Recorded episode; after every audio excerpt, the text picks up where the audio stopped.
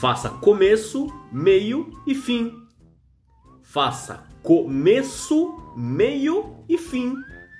Sem começo, meio ou sem fim? Tá de brincadeira, né? Vai na barra do Google agora. Vai, digita lá. Como fazer um bom texto. Vai encontrar de tudo, dos tipos de texto e a sua confusão já pode começar por aí. Há manuais de ortografia e gramática com 200, sei lá, 300 páginas.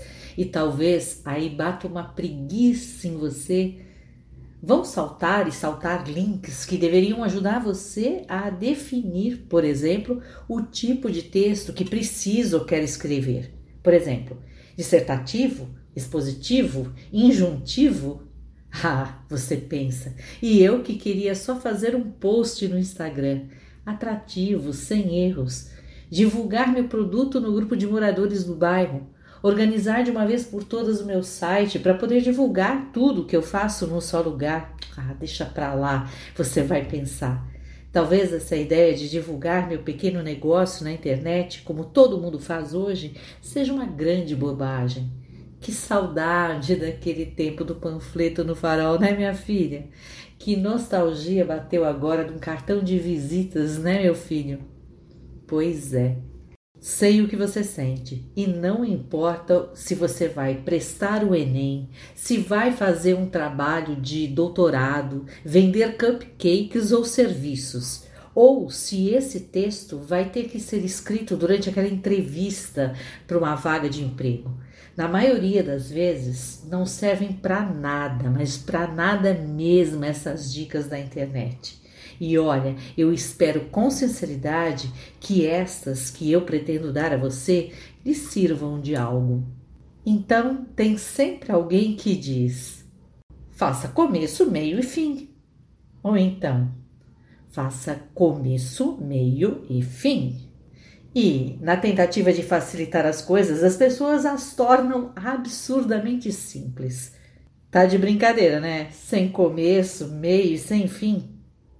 Não, definitivamente não é simples, ao menos que você imagine que seu texto é uma árvore.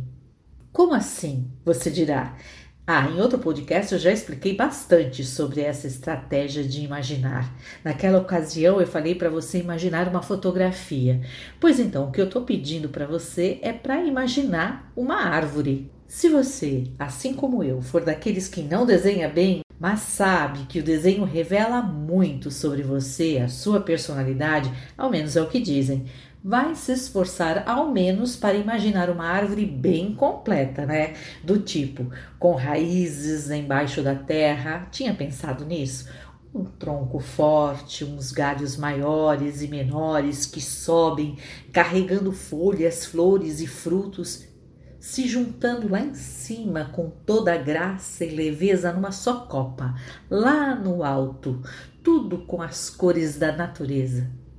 Os que têm um olhar mais atento provavelmente imaginarão árvores diferentes desta, mas estou aqui seguindo o meu senso comum. Pois então, se você tivesse que descrever esta árvore, por onde você começaria?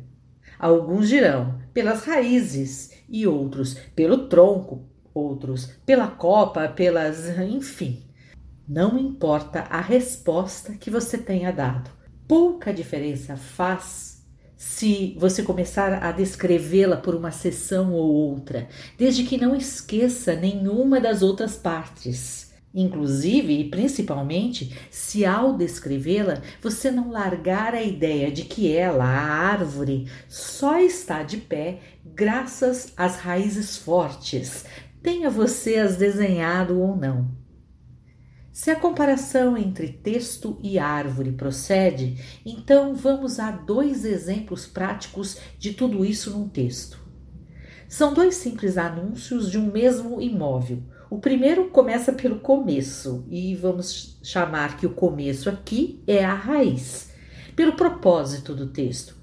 Ora, vender um imóvel dos sonhos. O segundo começa pelo final, para o apelo, pedindo para quem vai comprar o imóvel ligar para a consultora de imóveis. Vamos lá, preste atenção. Primeiro anúncio. Sabe aquele lugar gostoso onde você escuta o barulho dos pássaros e o balançar das árvores? É o que você vai encontrar nesta casa de vila. São 125 metros quadrados de puro charme, com jardim, academia, quadra esportiva, pertinho da Praça Maravilhas do Sol. Agende sua visita com a imobiliária Jeito Certo. Liga pra gente. Mas por que não começar exatamente pelo final desse texto? Pensando na árvore, poderia ser a copa. Ora, ora, quem diria? Será possível? Veja aí então o segundo anúncio e lembre-se que o primeiro anúncio você começou falando das belezas do lugar. Já esse, olha só. Agende sua visita com a imobiliária Jeito Certo. Sabe aquele lugar gostoso onde você escuta o barulho dos pássaros e o balançar das árvores? Aqui tem. Aqui você vai encontrar casas de vila, cada uma com 125 metros quadrados de puro charme, com jardim, academia e quadra poliesportiva, pertinho da Praça Maravilhas do Sol. Liga pra gente. Viu só? Se você tiver claro o propósito do texto, as raízes dele, seu final pode ser o começo ou o meio, ou tudo um grande vice-versa. Gostou? Curta, compartilhe.